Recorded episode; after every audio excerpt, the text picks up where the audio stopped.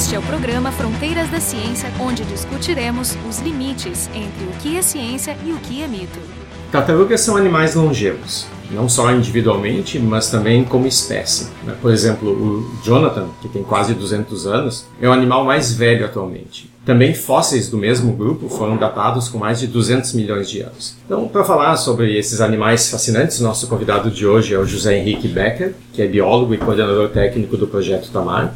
E conversando com ele, eu, Jefferson Arenzon, do Departamento de Física da URGS. Henrique, vamos começar então com a questão de nomenclatura. Né? Eu me referi genericamente a tartarugas, mas como é que a gente define esses animais? Qual é a, a classificação correta? Popularmente a gente usa, a gente chama tartarugas, né? as tartarugas marinhas, tartarugas de água doce. As pessoas tentam explicar separando, definindo jabutis como as tartarugas terrestres, as tartarugas marinhas e tartarugas de água doce e cágados, as tartarugas que são da ordem Pleurodira, essas tartarugas que dobram o pescoço para o lado. Então as pessoas tentam separar dessa forma, mas na verdade a gente está falando de testudines, né? O grande grupo das tartarugas como um todo e esses nomes tartaruga, cágado, jabuti são nomes populares. Do ponto de vista de conservação, né? qual é o status atual desses animais? Existem sete espécies de tartarugas marinhas no mundo, cinco delas são encontradas aqui no Brasil, não são exclusividade nossa, existem nos outros oceanos no mundo. Todas elas estão de alguma forma ameaçadas. Né? Elas se incluem nas listas de espécies ameaçadas da IUCN, o livro vermelho da União Internacional para a Conservação da Natureza, e também estão inclusas na lista oficial no Brasil, a lista do Ministério do Meio Ambiente, cada uma numa categoria distinta. Então nós temos a tartaruga verde, que é a Calonemidas, e a tartaruga cabeçuda,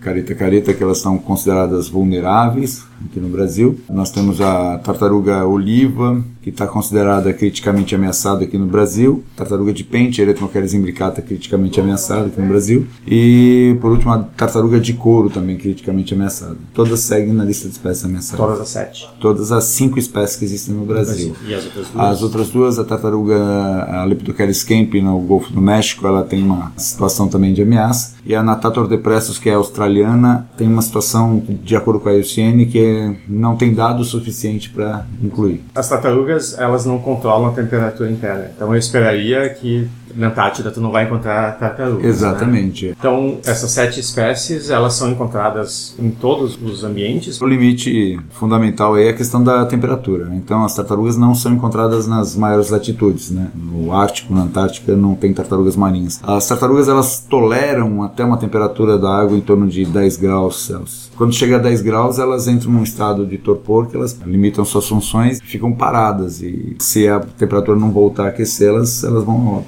No Atlântico Sul, a gente tem tartarugas até Uruguai e Argentina. Dentro das sete espécies, tem uma, a tartaruga de couro, a Dermocheres coriacea, que ela tem um controle da temperatura um pouquinho mais eficiente que as outras espécies.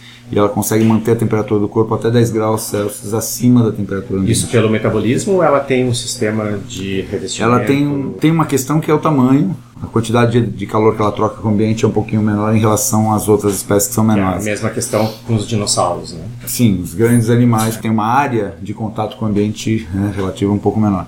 E tem um outro mecanismo que é interessante, que ela faz uma vasoconstrição dos vasos periféricos quando ela não quer perder calor para o ambiente. Então tem pouco sangue circulando na periferia do corpo, esse sangue se concentra nos órgãos vitais. Então com esse mecanismo ela consegue manter um pouco mais a temperatura do corpo. Tu estava falando dos diferentes nichos climáticos que elas habitam, mas a, a mesma espécie, ela consegue ocupar, por exemplo, eu posso pegar uma tartaruga marinha e ela por alguma razão acabar em água doce ou vice-versa e se adaptar bem, ou elas são muito adaptadas aos ambientes? Ah, elas estão é, perfeitamente adaptadas à situação de viver no mar e para isso elas desenvolveram ao longo da evolução uma adaptação que é a questão das glândulas de sal. O que se acredita é que as tartarugas marinhas se originaram de ancestrais de água doce, que por sua vez se originaram de ancestrais terrestres. Então, nessa sequência, o passo de sair da água doce para ocupar o ambiente marinho, o grande limitante foi a questão da salinidade. E um fóssil de 110 milhões de anos, que é o Santana Keres Gaffney, foi o primeiro fóssil aí em que foi descrito a questão da duas cavidades no crânio que seriam ocupadas provavelmente pela glândula de sal, que deve ter sido a grande adaptação para ocupar o ambiente marinho. Ela é a glândula lacrimal hipertrofizada, então ela trabalha o tempo todo excretando o excesso de sal que é ingerido pelo organismo. Bom, basicamente nós, a gente tem o mesmo mecanismo. As nossas lágrimas são salgadas. Sim, são salgadas, e no caso dela, ela tem umas glândulas maiores e que trabalham o tempo todo para fazer isso, porque a salinidade é realmente um problema. Então, se a gente coloca uma tartaruga marinha num ambiente de água doce por algumas horas ou alguns dias, não vai ser um, nenhum grande problema. Mas uma tartaruga que nasceu e vive na água salgada há muito tempo, se eu mudar radicalmente a vida dela para água doce, vai ser um problema. E a expressão lágrimas de tartaruga é exatamente, tem uma visão romântica da tartaruga quando ela está desovando, que de estar tá lacrimejando o tempo todo, como se ela tivesse alguma relação sentimental com os ovos que ela está botando, e na verdade ela está simplesmente jogando sol para fora. Do ponto de vista de alimentação, né, o que, que elas comem? Elas são carnívoras ou elas são herbívoras ou onívoras? A maioria das espécies são predadoras. No caso da tartaruga verde, a única que é descrita como herbívora, na verdade é uma pastadora de algas, é uma algívora. Só que junto com essas algas que ela ingere, ela acaba ingerindo também o fital, que é a fauna acompanhante ali. Então não é uma dieta exclusivamente de vegetais ou de algas, e ela é um animal oportunista. Ela está ali passeando, se encontrou alguma coisa que parece um alimento, ela acaba ingerindo. No caso da tartaruga verde. Todas elas são oportunistas e nascem onívoras, então a primeira fase da vida delas, elas comem qualquer coisa que encontram flutuando no, no oceano, até porque elas, com 10 centímetros de, de comprimento, não, não têm muita capacidade nem de mergulho, nem de caça. Na medida que elas vão chegando a uma idade juvenil, aí com um comprimento de casco em torno de 30 centímetros, elas começam a direcionar para lugares de alimentação específicos e começam a ter uma dieta mais direcionada. Então a tartaruga cabeçuda vai se alimentar basicamente de crustáceos, tartaruga oliva também, né, ciris, camarões, ovos, eventualmente comem peixe também. A tartaruga de couro é que tem a alimentação mais especializada, ela se alimenta basicamente de água viva, medusas. E tartaruga de pente é uma predadora de invertebrados que estão associados a substrato consolidado, costão rochoso, recife de coral. Geralmente ela tem um bico mais alongado que ela usa como espátula para arrancar os organismos que estão nas pedras. E ela chega a mastigar alguns pedaços, né, pontas de coral, inclusive se alimenta de esponjas e algumas esponjas têm toxinas. E isso não causa nenhum impacto na dieta dela, mas tem uma bioacumulação de toxinas no organismo e já teve seres humanos que morreram por comer tartarugas marinhas. Mas Esse de é maneira. um dos motivos para não comer tartarugas. É um, não coma tartarugas de pente, de preferência. Não coma nenhuma delas. Mas elas, assim, de maneira geral, são oportunistas. Tem uma dieta preferencial mas na medida que surgem outras oportunidades, elas aproveitam. Do ponto de vista de comportamento de, de predação, elas agem individualmente ou elas têm algum, algum, trabalho em grupo? As tartarugas marinhas são animais solitários, né? então o que a gente encontra são aglomerações de tartarugas em função de uma oferta de recursos. Se você acha em algum determinado momento um monte de tartarugas é, de couro juntas numa determinada região, não é que sejam exatamente um bando, mas elas estão acompanhando um aglomerado de água viva que todas é. independentes. E quem come elas? Quem são os, os predadores e como é que eles lidam com a questão do casco? As tartarugas elas são um, um item importante aí de, de dieta de uma diversidade grande de animais. Começa quando filhotes, a tartaruguinha nasce com 10 centímetros de comprimento de casco e elas podem ser comidas por qualquer peixe predador um pouquinho maior, né?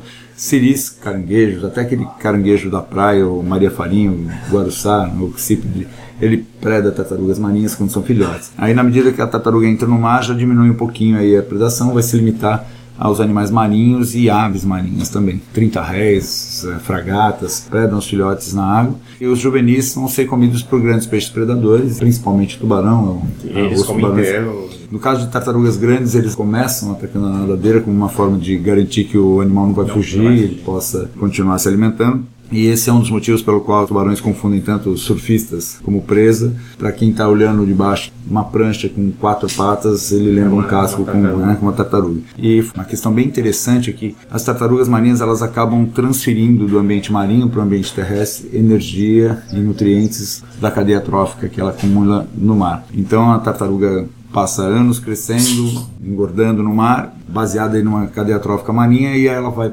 desovar na praia e é comida por uma onça pintada. Aqui no Brasil isso não acontece, mas acontece na Costa Rica, por exemplo. Quando ela desova, ela deixa ovos na praia, uma parte dessa energia das tartarugas volta para o mar na forma de filhotes, mas muitos ficam em terra alimentando é, raposas, aqui no caso do Brasil, cachorros do mato, né, que a gente chama. Eu sei ah, que na Namíbia tem leões que, que se alimentam na praia. Sim, sim. Aqui não é o caso do Brasil, felizmente, mas tem crocodilos, por exemplo, na Costa Rica, na Austrália, que se alimentam de tartarugas também. Quantos ovos elas põem de cada vez mais? Então, varia também de espécie para espécie. As espécies maiores, como é o caso da tartaruga de couro, a Dermocheirus coriacea, ela tem ovos um pouco maiores, então ela bota um número menor, ou em torno de 80, 90 ovos. Mas as outras espécies em torno de 120, 130 ovos, até 150, 180. Não existe nenhum tipo de cuidado parental, né? Não, o cuidado parental é esconder o ninho, fazer o ninho, cobrir de areia. O tempo de incubação vai depender da temperatura, fundamentalmente. Os ninhos que são depositados quando começa a temporada de desova aqui no Brasil, metade de setembro, esses primeiros ninhos eles vão ficar incubando em torno de 60 dias, 65 dias. Na medida que vai chegando o verão, os ninhos que são depositados em dezembro, por exemplo, vão ficar dezembro e janeiro na praia, pegando uma temperatura muito maior, muito mais intensa e vão nascer mais rápido, em torno de 50 dias. Os filhotinhos nascem e já vão imediatamente para o mar. E vão passar os primeiros anos de vida numa fase que a gente chama de lost year, um ano perdido, que a gente sabe que hoje não é um ano, mas são alguns anos que elas ficam em alto mar, numa fase pelágica, bastante distante da costa, e que pouco se sabe sobre a vida delas. E elas ficam sempre em superfície, né? Como funciona Nesse, a questão da respiração? É, nesses primeiros anos ela vai ficar flutuando, com mergulhos muito curtos, e vai ficar em alto mar, bem distante da costa. Isso pouco se sabe disso. Pássaros, né? Talvez sim. As tartarugas cabeçudas, por exemplo, se sabe um pouco que elas procuram grandes bancos de sargaço, algas flutuantes, se enfiam no meio daquelas algas e ficam morando ali durante um tempo. E dentro dessas algas se encontra caranguejinhos, né, camarões, você tem uma fauna ali acompanhando essas algas que serve de alimento ali nessa primeira etapa de vida. Então é uma fase que elas não vencem as correntes marinhas, então elas ficam à deriva, então elas vão para alto mar e vão ficar perdidas aí durante alguns anos. É, elas não conseguem respirar embaixo d'água, elas não. conseguem manter a respiração, né? Como é que funciona? É, a... Quanto tempo elas conseguem? A questão do consumo do oxigênio está direcionado principalmente às regiões vitais, ao cérebro, coração, enfim, quando ela precisa ficar muito tempo embaixo d'água, ela direciona a circulação aí a maior quantidade de sangue nas zonas vitais do corpo, gasta muito pouco oxigênio. O cérebro dela é bem pequenininho, então tem um consumo baixo. Quando ela está querendo ficar embaixo d'água durante um longo período em repouso, ela chega a ficar 5 horas em mergulho voluntário. Tem alguns registros até de tartarugas ficarem mais de, de um dia embaixo d'água em mergulho. Quando elas estão em atividade, capturando alimento, procurando alimento, elas vão ficar em torno de 10, 15 minutos e tem que subir a tona para respirar. E qual é a profundidade que elas conseguem, qual é a pressão que elas conseguem suportar? Não, tem registros de tartarugas de couro, Dermocheirus coriacea, a mais de mil metros de profundidade. Mas não parece ser usual, não é um hábito delas frequentar grandes profundidades. Estão aí mais próximas da, da superfície, até 50, 100 metros de profundidade. No caso de tartarugas como a tartaruga verde, ela se alimenta de algas, então ela sempre vai estar numa região mais rasa, costeira tartaruga verde, a tartaruga de pente, e essas regiões não, não passam aí de 30, 40 metros de profundidade. A tartaruga oliva, cabeçuda, estão em alto mar, em regiões com maior profundidade, mas usam só as primeiras dezenas de metros da coluna d'água. E elas conseguem fazer a compensação de pressão sem problemas, elas conseguem subir e descer rapidamente? Elas estão bastante adaptadas para essa situação. A gente tem duas famílias de tartarugas marinhas, família Quelonidia e família Dermoquelide. A Quelonide tem as costelas fundidas, fusionadas e que formam uma carapaça rígida. Né? Seria mais difícil de se acomodar aí na questão da pressão. Seria basicamente um exoesqueleto. É. E no caso da, da as costelas são mais curtas, não são fundidas, fusionadas, então ela poderia se acomodar um pouquinho melhor nessa questão de pressão. Ainda sobre a questão do casco, né, tem uma série de mitologias, né, por exemplo, o jabuti, que tem o casco todo fragmentado, que tem mitologias indígenas que dizem que ele estava tentando alcançar o céu, uma águia ajudando, caiu, rachou e, e não sei o quê. O casco, se sabe por que, que ele tem esse padrão de fragmentos? Tem alguma funcionalidade? Isso que a gente olha como gomos, retalhos, eles são só a parte superficial da carapaça, que são placas de queratina, como se fossem unhas, né? Agora, a estrutura do casco é formada basicamente pela coluna vertebral e costelas fundidas, fusionadas. Ah, isso independente se a tartaruga é marinha, de água doce, terrestre, essa estrutura é a mesma. E forma uma carapaça rígida que é uma defesa mecânica aí contra a predação. Né? Na maioria dos casos, o animal se esconde ali, né? recolhe os membros do pescoço consegue se proteger. A tartaruga marinha, ao longo da evolução, ela passou para o ambiente marinho e no ambiente marinho ela se depara com predadores como tubarões, por exemplo, que comem a tartaruga com casca e tudo. Então, essa defesa deixou de ser eficiente e hoje a tartaruga tem que fugir. E para fugir tem que ter um nado mais rápido, tem que ter mais agilidade e a tendência do casco ao longo da evolução está sendo diminuir, ficar mais curto, mais achatado para ganhar hidrodinâmica. E nesse sentido, ainda que o reflexo dela, quando ela seja tocada, seja de tentar recolher, mas ela não tem mais espaço para isso dentro da carapaça. Até nesse sentido, a tartaruga de couro é como se tivesse dado um passinho adiante na evolução, que ela já não tem mais essa carapaça rígida como as outras. O casco é, cresce o que ela... como o nosso esqueleto cresce. Obviamente não troca de casco. Na carapaça óssea, as margens têm uma cartilagem que a gente chama de fontanela, que é a zona de crescimento. Então ela cresce pelas laterais, né, pela margem. Por cima do, da parte óssea tem as placas de queratina. Essas placas de queratina, cada uma delas cresce também de baixo para cima. Então sempre são lâminas que vêm por baixo né, substituindo as, as, mais antigas. Isso no caso do jabuti fica bem mais evidente que a gente olha cada uma das escamas e, e, percebe anéis concêntricos que vão surgindo. Então são placas novas que vêm de baixo e que são maiores e as placas mais antigas um pouquinho menores. E esses anéis eles funcionam como os anéis de aves? Se pode estimar a idade do jabuti contando esses anéis? Então no caso do jabuti, você sabe que quanto mais anéis o bicho tem mais trocas de placas, mas não significa que uma troca aconteça a cada ano ou cada período regular. O crescimento vai depender da questão de temperatura, do ambiente, da disponibilidade de recursos, então é, isso pode variar. As tartarugas carregam aquele casco, mas elas estão na água. O jabuti tem que carregar todo o peso na terra. Né? Qual peso pode atingir o casco do jabuti? De fato, limita a agilidade né, para se locomover. A gente vê que é uma defesa eficiente contra a predação na maioria dos predadores, funciona, né? A gente sabe que tem alguns predadores mais poderosos, como onças pintadas, que predam jabutis, né? mesmo com o casco. Tem uma história na Europa, tem uma espécie de, de ave que pega jabutis, voa alto e solta o jabuti para cair em cima de uma rocha e fragmentar, né? E aí a ave consegue comer. Inclusive tem uma história de um filósofo que morreu porque caiu um jabuti na cabeça dele. Isso, é, quando a gente procura no Google as mortes mais estúpidas conhecidas, essa é uma das mais. Bom, vamos falar um pouquinho sobre o, o projeto Tamar, né? Conta um pouco como e quando surgiu. O Tamar ele foi criado em 1980 por um grupo de oceanógrafos da FURG que fez um levantamento no litoral brasileiro procurando saber da existência das tartarugas marinhas, onde existiam as tartarugas, que espécies existiam, e fizeram esse levantamento em 4 mil quilômetros do litoral, basicamente conversando com as comunidades para tentar entender o que existia no país. Na época, em 80, pouco se sabia sobre tartarugas marinhas no Brasil. É, o próprio governo federal não sabia quais espécies existiam e qual uso as tartarugas faziam do litoral brasileiro. Então, a partir desse levantamento, eles identificaram as cinco espécies que a gente conhece, que estão aqui até hoje, e todas aquelas ameaças conhecidas no mundo, a captura para consumo da carne, a coleta dos ovos, o uso da carapaça para confecção de ornamentos, alteração do ambiente de desova, que é o desenvolvimento urbano e a urbanização das áreas de desova sem nenhum controle, essas ameaças todas estavam acontecendo.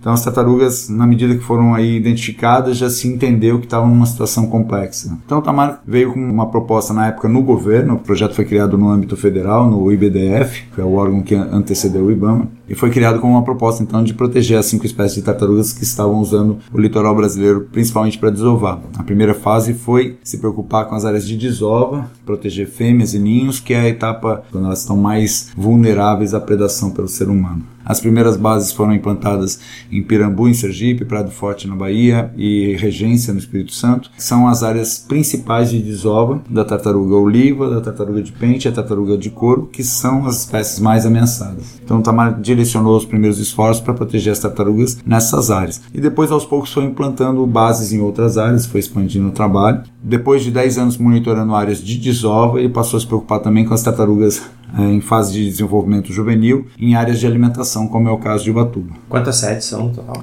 O Tamar tem um pouco mais de 20 sedes espalhadas em nove estados do país. E qual é o status legal? Ele passou a ser uma ONG ou é, é privado? Ele foi criado dentro da esfera governamental e depois de alguns anos foi criada a Fundação Protamar, que é uma ONG. A fundação ela veio agilizar o projeto, né? Então captação de recursos, desenvolver algumas atividades que eram limitadas dentro da questão do governo. Então hoje a gente tem o Centro Tamar, que pertence ao Ministério do Meio Ambiente, dentro do ICMBio, que está mais relacionado com a questão de legislação, de licenciamento e políticas públicas de forma geral. E a gente tem a fundação como executora aí das ações de conservação. Ela é autossustentável do ponto de vista financeiro? Desde o princípio aí, né, já mais de 30 anos. O Tamar tem o patrocínio da Petrobras, que é fundamental e busca em cada estado parceiros regionais. A outra fonte de recurso, de arrecadação, é que a gente chama de autossustentação, é a questão das lojas, da bilheteria no centro de visitação. Tem uma ideia do número de visitações? Assim? Olha, aqui em Ubatuba eu tenho em torno de 120, 130 mil visitantes por ano.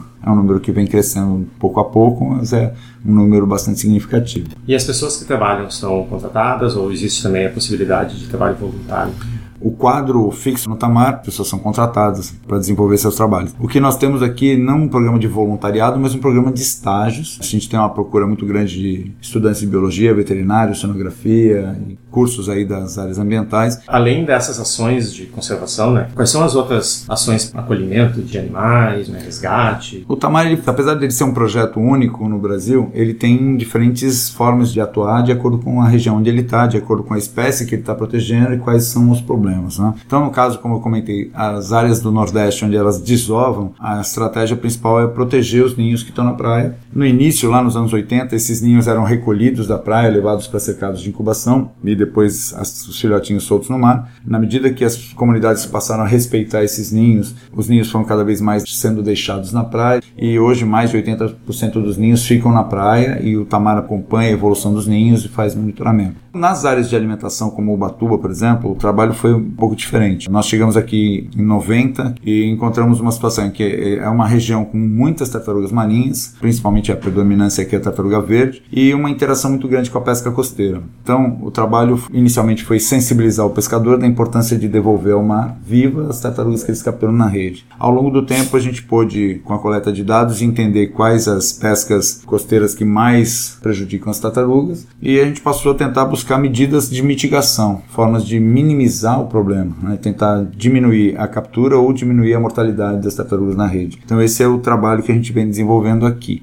é tentar encontrar soluções para que a pesca possa continuar sendo praticada pelas comunidades costeiras, mas de uma forma a impactar um pouco menos as populações de tartarugas. E também tem todas essas atividades de educação do público em geral. Né? A educação ela permeia por todas as ações, seja nas áreas de desova, trabalho com a pesca, sempre a educação ela é, é um dos braços fundamentais. De maneira geral, o Tamari pode ser entendido como um programa de pesquisa aplicada, está buscando soluções para tentar resolver os problemas das tartarugas, educação ambiental, né, difundindo divulgando e tentando sensibilizar a população da importância de preservar o meio ambiente, e a inclusão social, que é uma outra característica do Tamar, que desde o início ele se preocupou em envolver as comunidades costeiras no programa de conservação.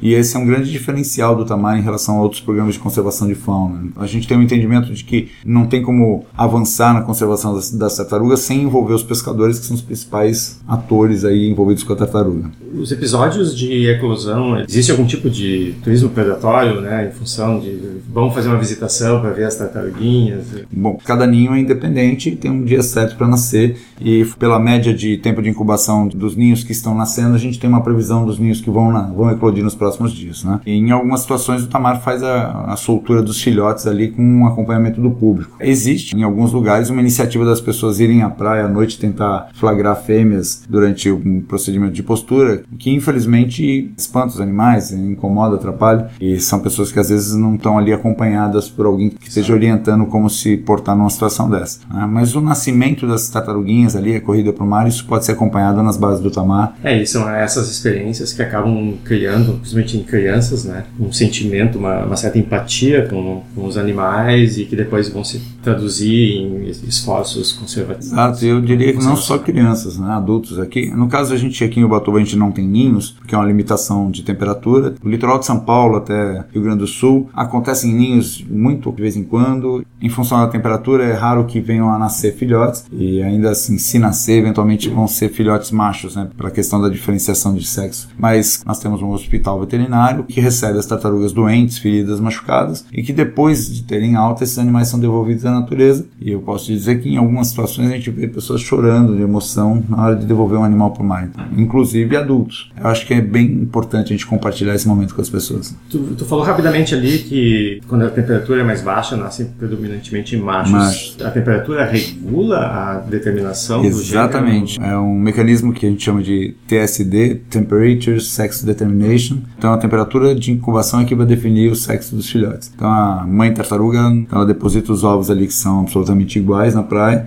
dependendo da temperatura vão nascer machos ou fêmeas. Isso já é bastante conhecido para as tartarugas, não é exclusivo delas, tem outros répteis que têm padrões semelhantes, mas no caso da tartaruga marinha é assim, os ninhos mais quentes geram mais fêmeas, os ninhos mais frios geram mais machos. Dentro de um mesmo ninho você pode ter machos e fêmeas, né, em proporções aí diferentes.